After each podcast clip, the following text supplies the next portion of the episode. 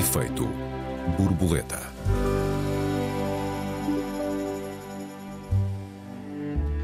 Ilegalizar a extrema-direita, sim ou não?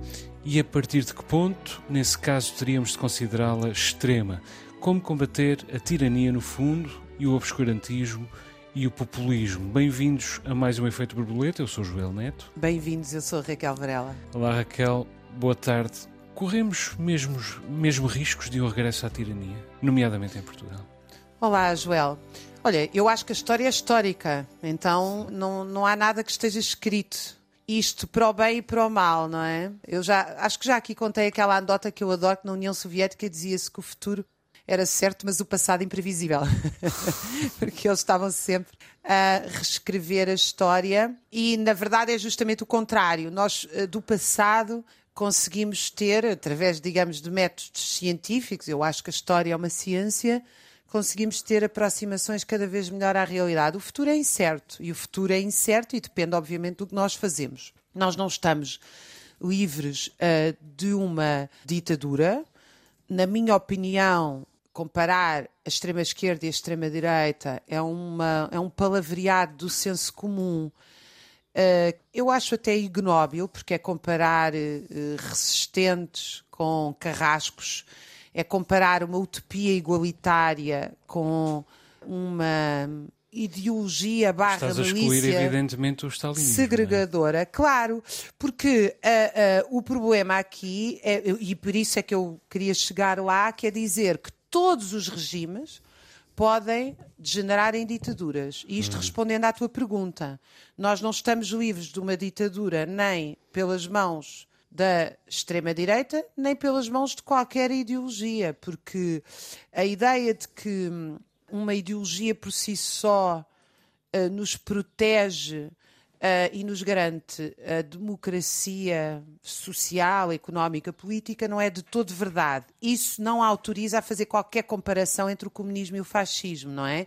Ou seja, o catolicismo deu coisas horrorosas, enfim, estamos neste momento a assistir àquilo que tem sido este uh, resultado da Comissão sobre Abusos Sexuais, mas eu não estava a pensar neste horror particular, que é inominável, estava a pensar no que foi a Inquisição, que este país conheceu bem, mas nós não podemos dizer que o catolicismo em si é uma ideologia ditatorial, ou o cristianismo é uma ideologia ditatorial, por exemplo, ou, ou contém em si uma ideia, estou a pensar em ideologia, não no sentido aqui de tirá-lo da religião, mas de pensar num conjunto de ideias Eu para a sociedade. Que é um despotismo, um despotismo esclarecido.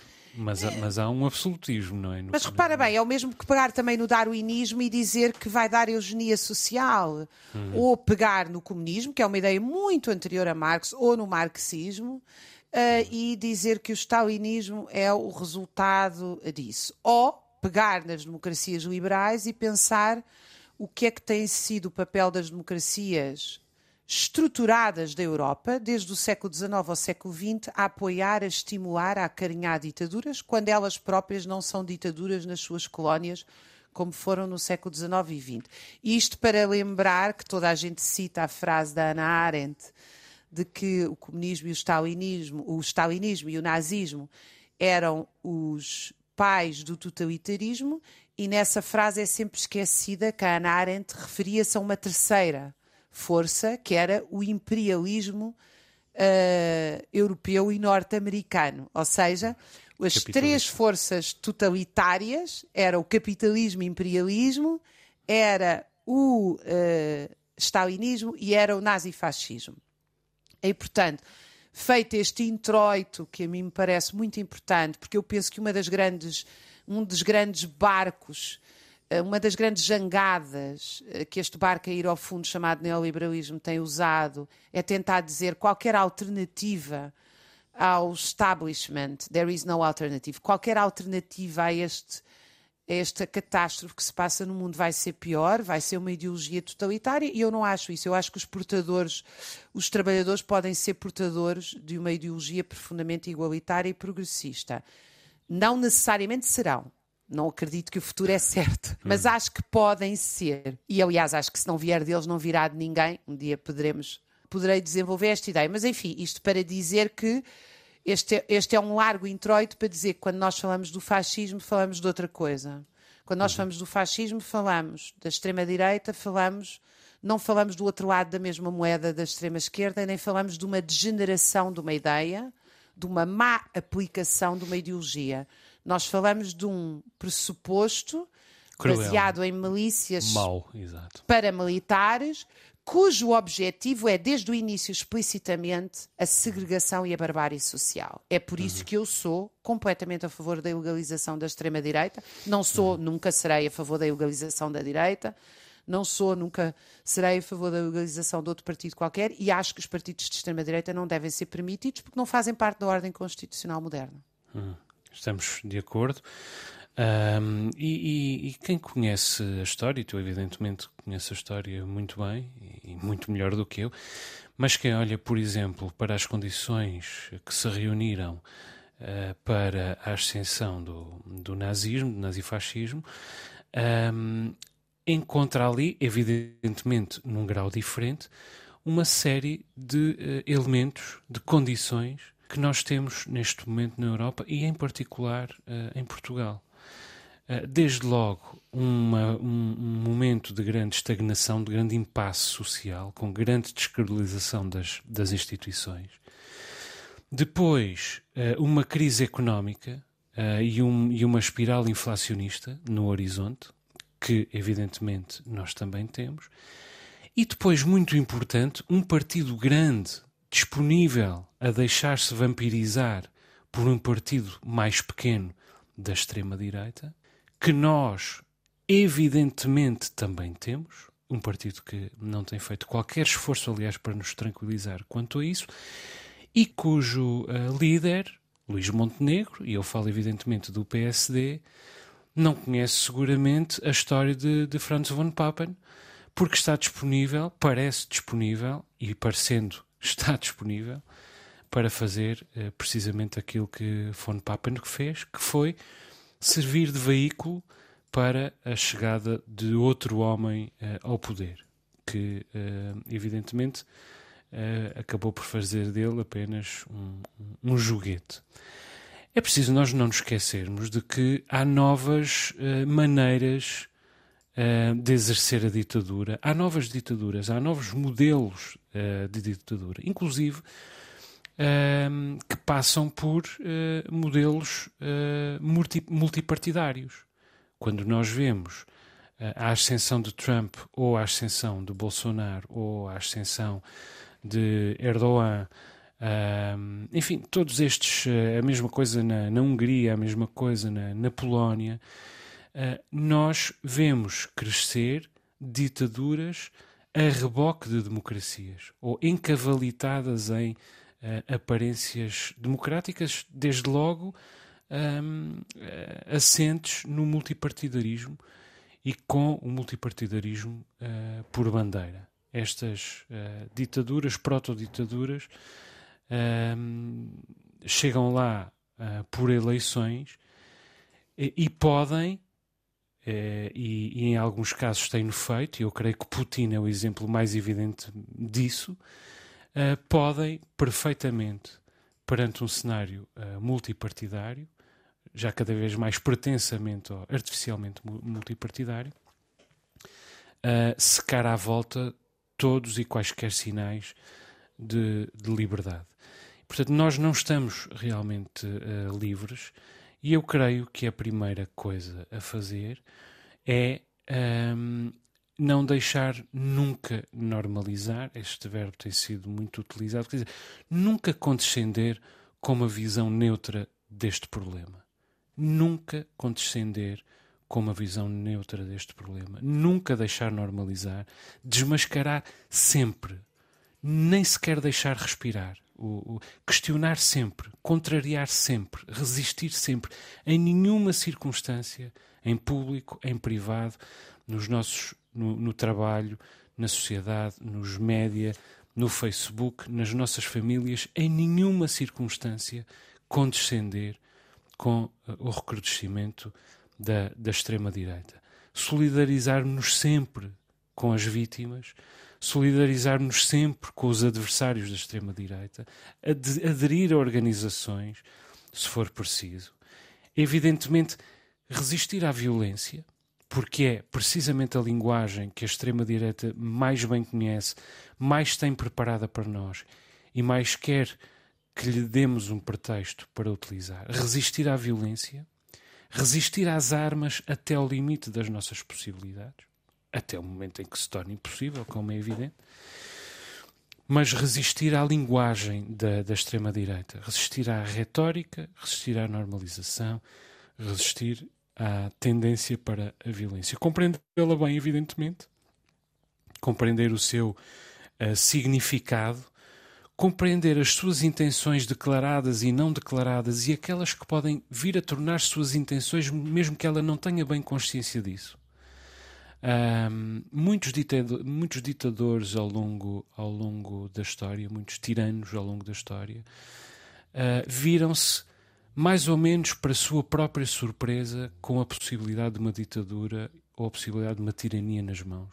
Uh, com certeza a Raquel pode explicar isto muito melhor do que eu, mas a verdade é que uh, esticaram a corda do processo político dos seus países, das suas regiões, de uma tal maneira em que a certa altura uh, eles próprios chegaram à conclusão que não havia outra alternativa senão exercer a ditadura e a tirania para alimentar um modelo, um regime que eles próprios já tinham instalado ou deixado a crescer, criando expectativas nas classes uh, dirigentes, né?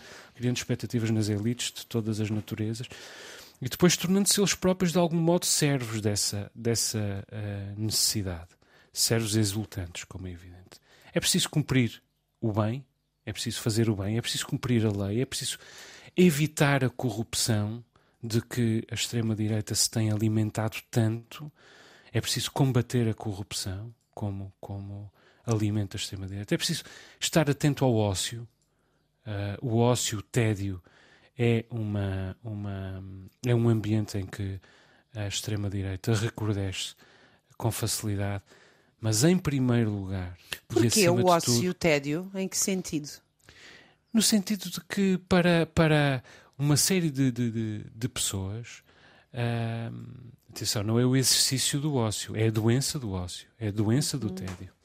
Eu acho que é uma série de pessoas que se desligam da realidade uh, e que uh, encolhem os ombros uh, a partir daí. E que se Estás a dizer no sentido da apatia social. A apatia, a apatia social, social, exatamente. Que muitas vezes, abrir que muitas vezes é, sim, sim, uhum. e que muitas vezes é resultante do, do ócio, do tédio e da riqueza, nomeadamente, ou do, do conforto, pelo menos. Uh, o conforto às vezes faz-nos refastelar uh, em excesso. Eu, se calhar, tenho uma visão um pouco determinista desta, mas vejo acontecer e isso uh, preocupa-me bastante. Pois, eu, eu, eu acho que não concordo contigo no sentido do conforto, porque eu acho que realmente as origens da extrema-direita vêm deste conflito insanável que, que retorna sempre, que é o conflito entre trabalho e capital, que há momentos de crises económicas uh, ao longo do século XX e do século XXI, em que, quer dizer, o que é que aconteceu na Alemanha nazi? A burguesia alemã, nomeadamente os grandes industriais, preferiram apoiar o Hitler do que ter a ameaça de uma revolução social. E porquê é que tinham a ameaça de uma revolução social? Porque o desemprego, a miséria e as condições de opressão das classes trabalhadoras graçaram de forma mais aguda depois da crise de 29. E porque a economia de guerra, a militarização do Estado nazi também foi uma saída. A maioria dos campos de concentração eram campos de trabalho privados. Aqui eram trabalhadores forçados para empresas privadas. E, portanto, esta contradição, aquele momento em que a sociedade chega a um momento em que se vê entre a revolução social e o fascismo, que eu penso que é uma contradição inevitável, uh, é, obriga-nos a fazer escolhas. Uh, e, e, e, aquilo que apela sistematicamente a, a digamos, a, a social-democracia moderada, que é ir destapando os pés a quem trabalha uh, para, digamos, uh, suportar um pacto social que já não existe, na verdade leva-nos mais precipitadamente para este conflito, não nos tira dele. E isso para mim é um nó górdio essencial. Vamos fazer um curto intervalo, estamos mesmo a chegar ao final do tempo da nossa primeira parte. Já retomamos o nosso debate. Até já, Raquel. Até já. Efeito borboleta.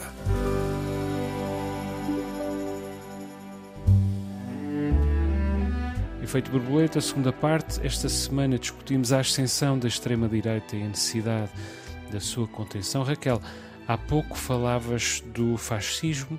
Querias esclarecer alguma coisa?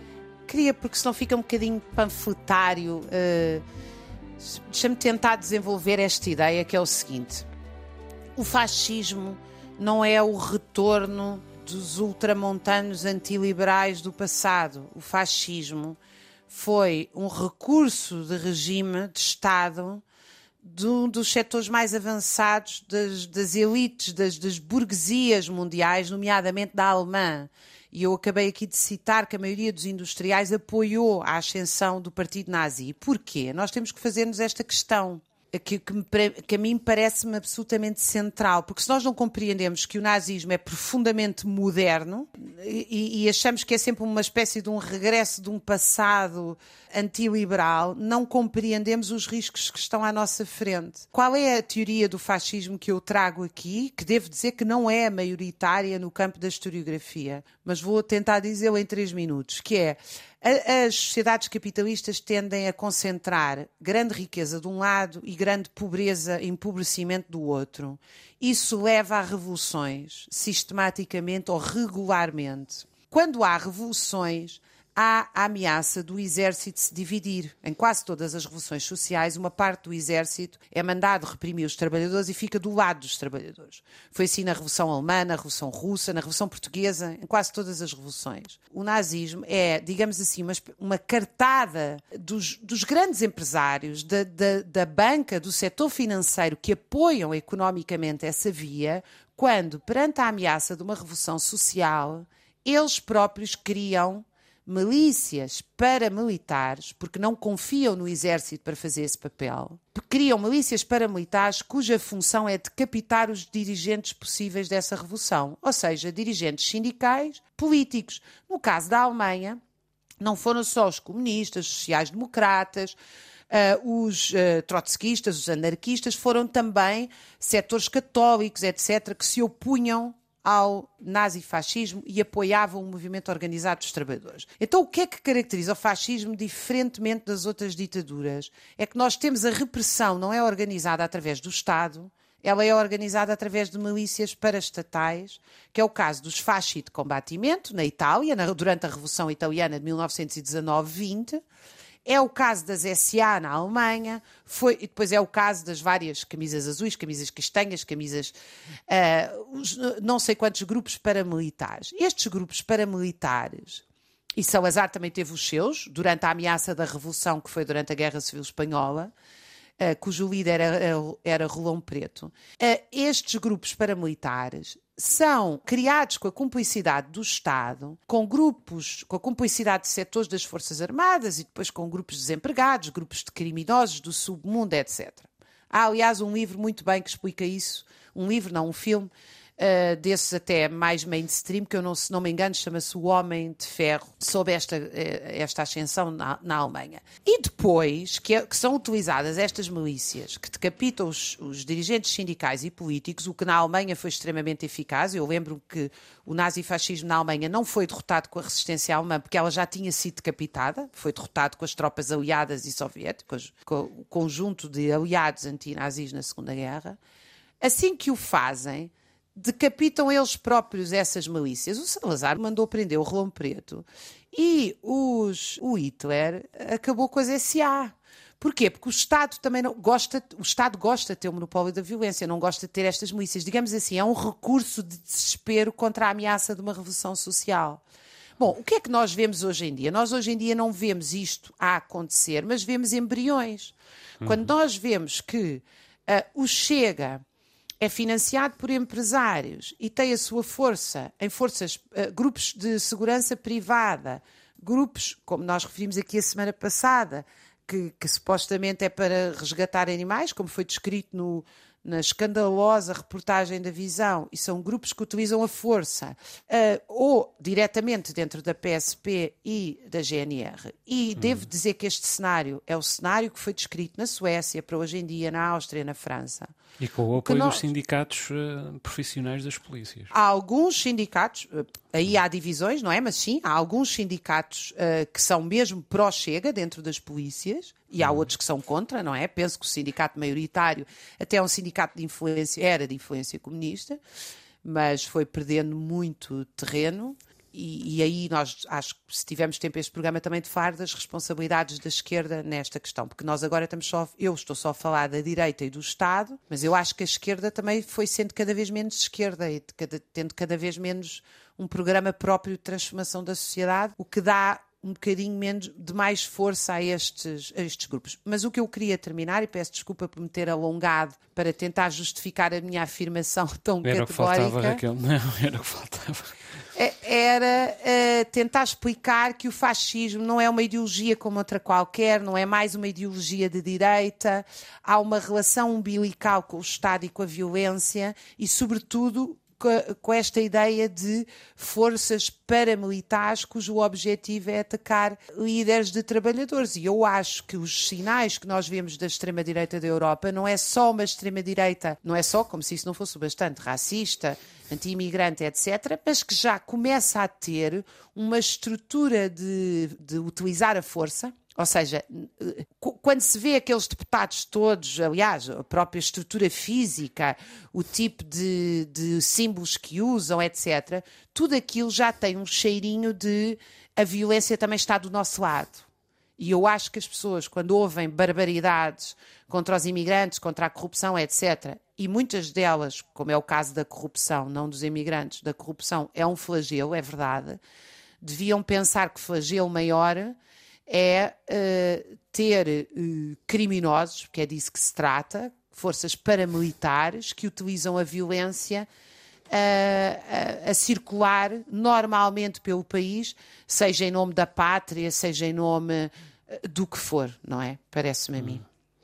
Também preocupa muitíssimo a ligação entre tantos elementos da PSP e da GNR ao Chega. Eh, também preocupa o envolvimento de alguns dos sindicatos destas, destas forças de segurança.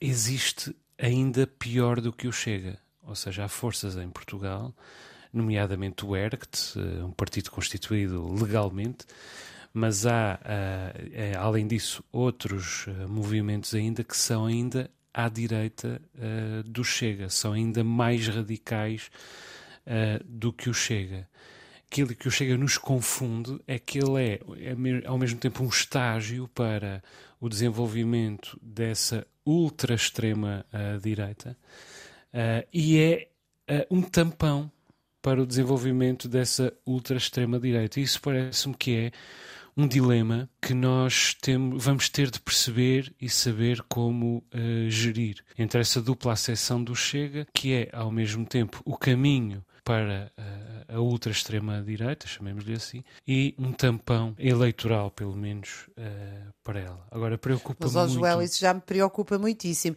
Se quem nos vai salvar uh, da extremíssima direita é a extrema-direita, então não, não, não, é melhor emigrarmos para Marte. Não, não é isso que eu quero dizer. Não nos vai salvar de coisa nenhuma, entregar-nos-á na primeira oportunidade. Mas o que eu quero dizer é que, às vezes até os piores movimentos têm papéis instrumentais que, se forem bem geridos, por terceiros, um, é possível tirar deles alguma vantagem. Não sei, é um dilema que é preciso estudar com muito cuidado. Agora, Ventura tem um discurso internacionalista que, aliás, ficou muito evidente nesta última convenção.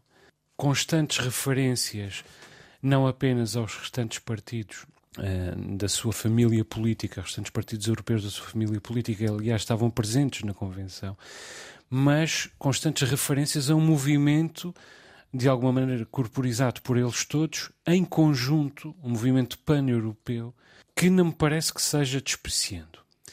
Agora, para já, aquilo que me envergonha é o facto de as minhas ilhas, dos Açores, terem servido para a entrada do Chega e de André Ventura no arco da governação. Creio que os portugueses, a maior parte dos nossos ouvintes, saberá que o Chega nos Açores suporta o governo do PSD, CDS, PPM. Uh, e isso é, uh, eu escrevi logo na altura, um grande sinal da irresponsabilidade do, dos três partidos da coligação, que viabilizam, ou que se deixam viabilizar uh, com o apoio de dois, na altura, dois deputados do Chega, mas que ao mesmo tempo viabilizam a normalização do Chega, para já a nível regional, mas permitindo ao Chega uh, dar, esse, dar esse sinal a nível nacional. Feliz ou infelizmente, uh, o Chega tem sido tudo menos estável, tanto do ponto de vista da coligação como dele próprio. Muito rapidamente, uh, os dois deputados uh, cortaram relações um com o outro. Aquele que estava na liderança saiu da liderança e passou a ocupar uh, a bancada independente no, no, na Assembleia Legislativa Regional ascendendo o outro à liderança. Entretanto, as ameaças de fazer o, cair o governo foram constantes, até que houve a proclamação: vamos fazer cair o governo. E aí André Ventura exigiu que um, o deputado regional José Pacheco fizesse realmente cair o governo. E o deputado regional José Pacheco foi um nadinha menos mau do que André Ventura. Não esteve disponível uh, para lançar os Açores num limbo de seis ou sete meses em autogestão, uh, ainda por cima com pós-pandemia e uma crise económica no horizonte.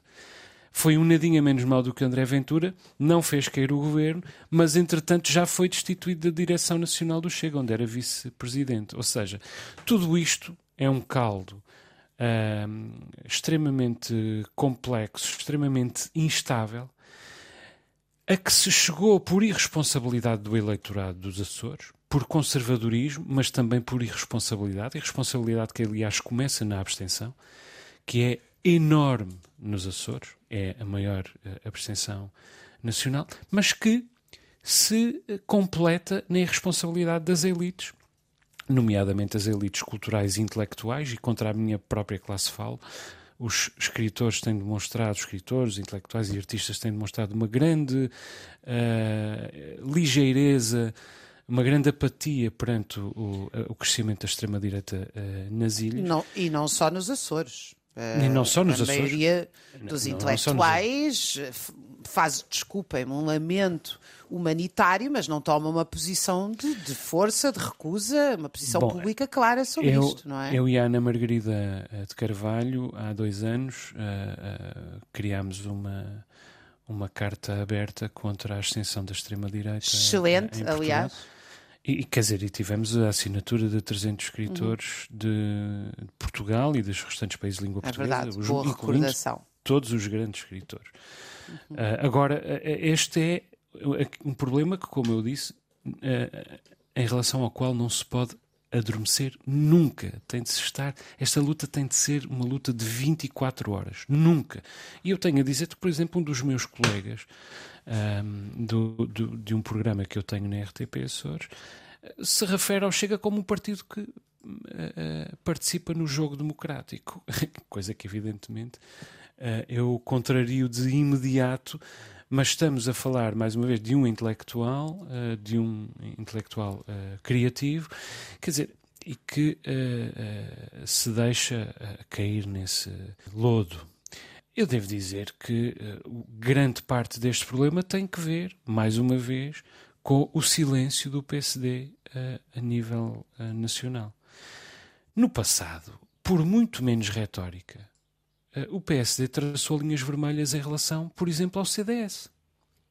Uh, o CDS foi anatomizado pelo PSD várias vezes no passado por uma retórica infinitamente mais branda, nos tempos de Paulo Portas e não só, mas era uma retórica infinitamente mais branda. Neste momento, nós temos uma retórica que fala da civilização da Europa cristã, dos nossos imigrantes e dos imigrantes deles, quer dizer, temos uma, uma retórica racista, xenófoba e um, que, uh, com que o PSD pactuar é trair todos os seus valores. Luís Montenegro, pelo contrário, aliás, à semelhança do que já tinha feito o Rio Rio, está à espera de perceber para onde é que isto uh, pode cair. E disponível, no limite, para tentar servir-se do Chega como veículo para a obtenção do poder, mas no fundo para servir ele próprio uh, de veículo ao Chega e a André Ventura para uh, chegar ao poder. No fundo é, é, é, é o espelho de uma total falta de valores, porque para o PSD atual é o Chega ou é a iniciativa liberal. Melhor sem o Chega, mas com o Chega é a solução imediatamente a seguir. É melhor do que não chegar ao poder. Quer dizer, isto é repetir o erro de Rui Rio, Uh, não nos esqueçamos que foi precisamente este erro de Rui Rio que deu a maioria absoluta a Costa e, e, ao, e ao PS, mas sobretudo revela uma grande incultura. Eu creio que Luís Montenegro e, e Miguel Pinto Luz são uma vergonha para o PSD e para a, história uh, do, do PSD. Um, contra todos os valores que o PSD um, personificou ao longo uh, dos primeiros 40 anos de democracia. Uh, e, uh, e, concordo-se ou não com, com o PSD, voto-se ou não no, no, PSD, era um partido do lado do bem, ainda que, do meu ponto de vista, ainda que um, sendo um partido conservador, com uma série de defeitos, seguramente, e, e lapso de uma série de preocupações que devia ter e que não tem mas ainda assim um partido do lado da democracia. E, aliás, devo dizer, de, deixa-me só acrescentar isto, é que Montenegro está a contrariar não apenas os valores do PSD, mas a contrariar os valores que ele próprio proclamou no Congresso que o elegeu, em que prometeu, por exemplo, promover a atração, o acolhimento e a integração de imigrantes em Portugal. Quer dizer, que é uh, uma retórica absolutamente oposta àquela do partido com que está uhum. preparado para uh, governar.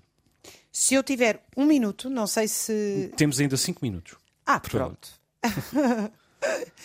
Uh, é sempre muito mais cuidadoso a ver os tempos do que eu. Agradeço-te agradeço é muito falta. isso.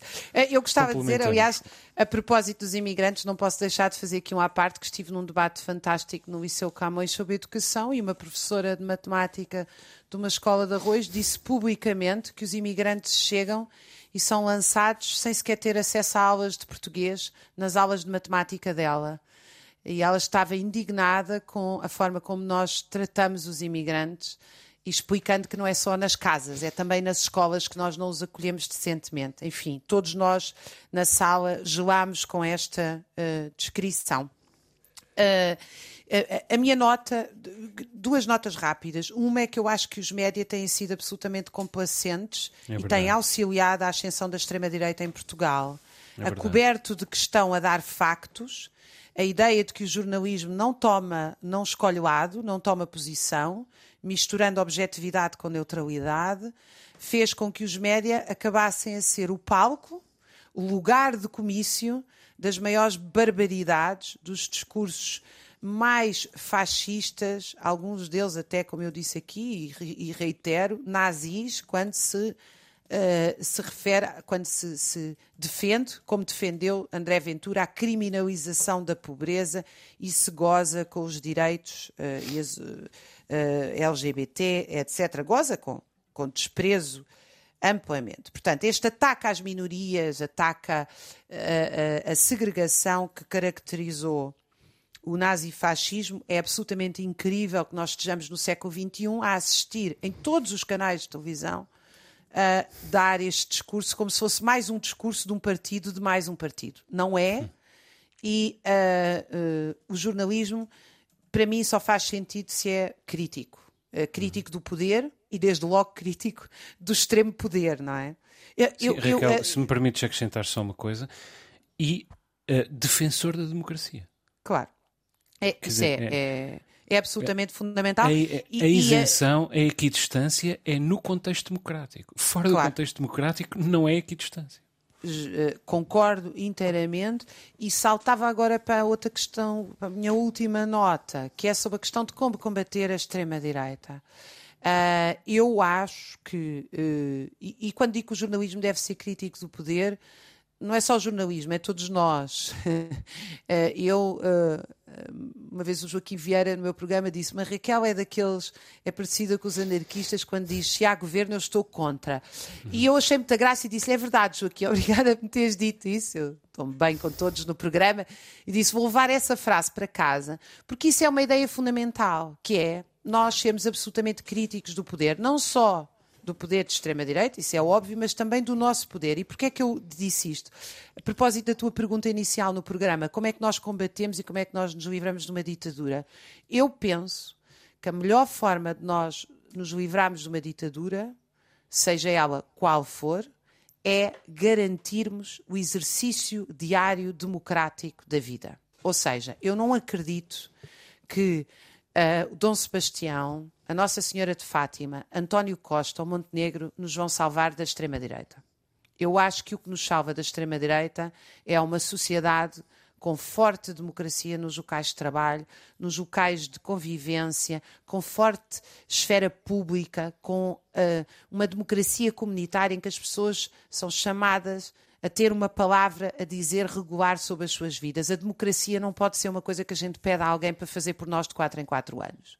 E isto serve, digo eu, para qualquer governo, inclusive é um governo que eu apoiaria, que não, que não apoio até hoje nenhum, mas num governo que eu apoiaria, espero ter a, a, o discernimento de ter exatamente a mesma opinião. A democracia faz com crítica ao poder, faz com crítica aos dirigentes, faz com confiança nas pessoas e quando a extrema-direita está em campo, é, é, eu não acho que as nossas palavras humanitárias duras cheguem. Eu acho que para combater o Chega é preciso mais, é preciso que nós lutemos por eh, condições materiais de vida e civilização que impedem esta, esta, esta erva daninha de se propagar. E aí eu acho que a esquerda tem falhado muito e era aqui que eu queria ter chegado.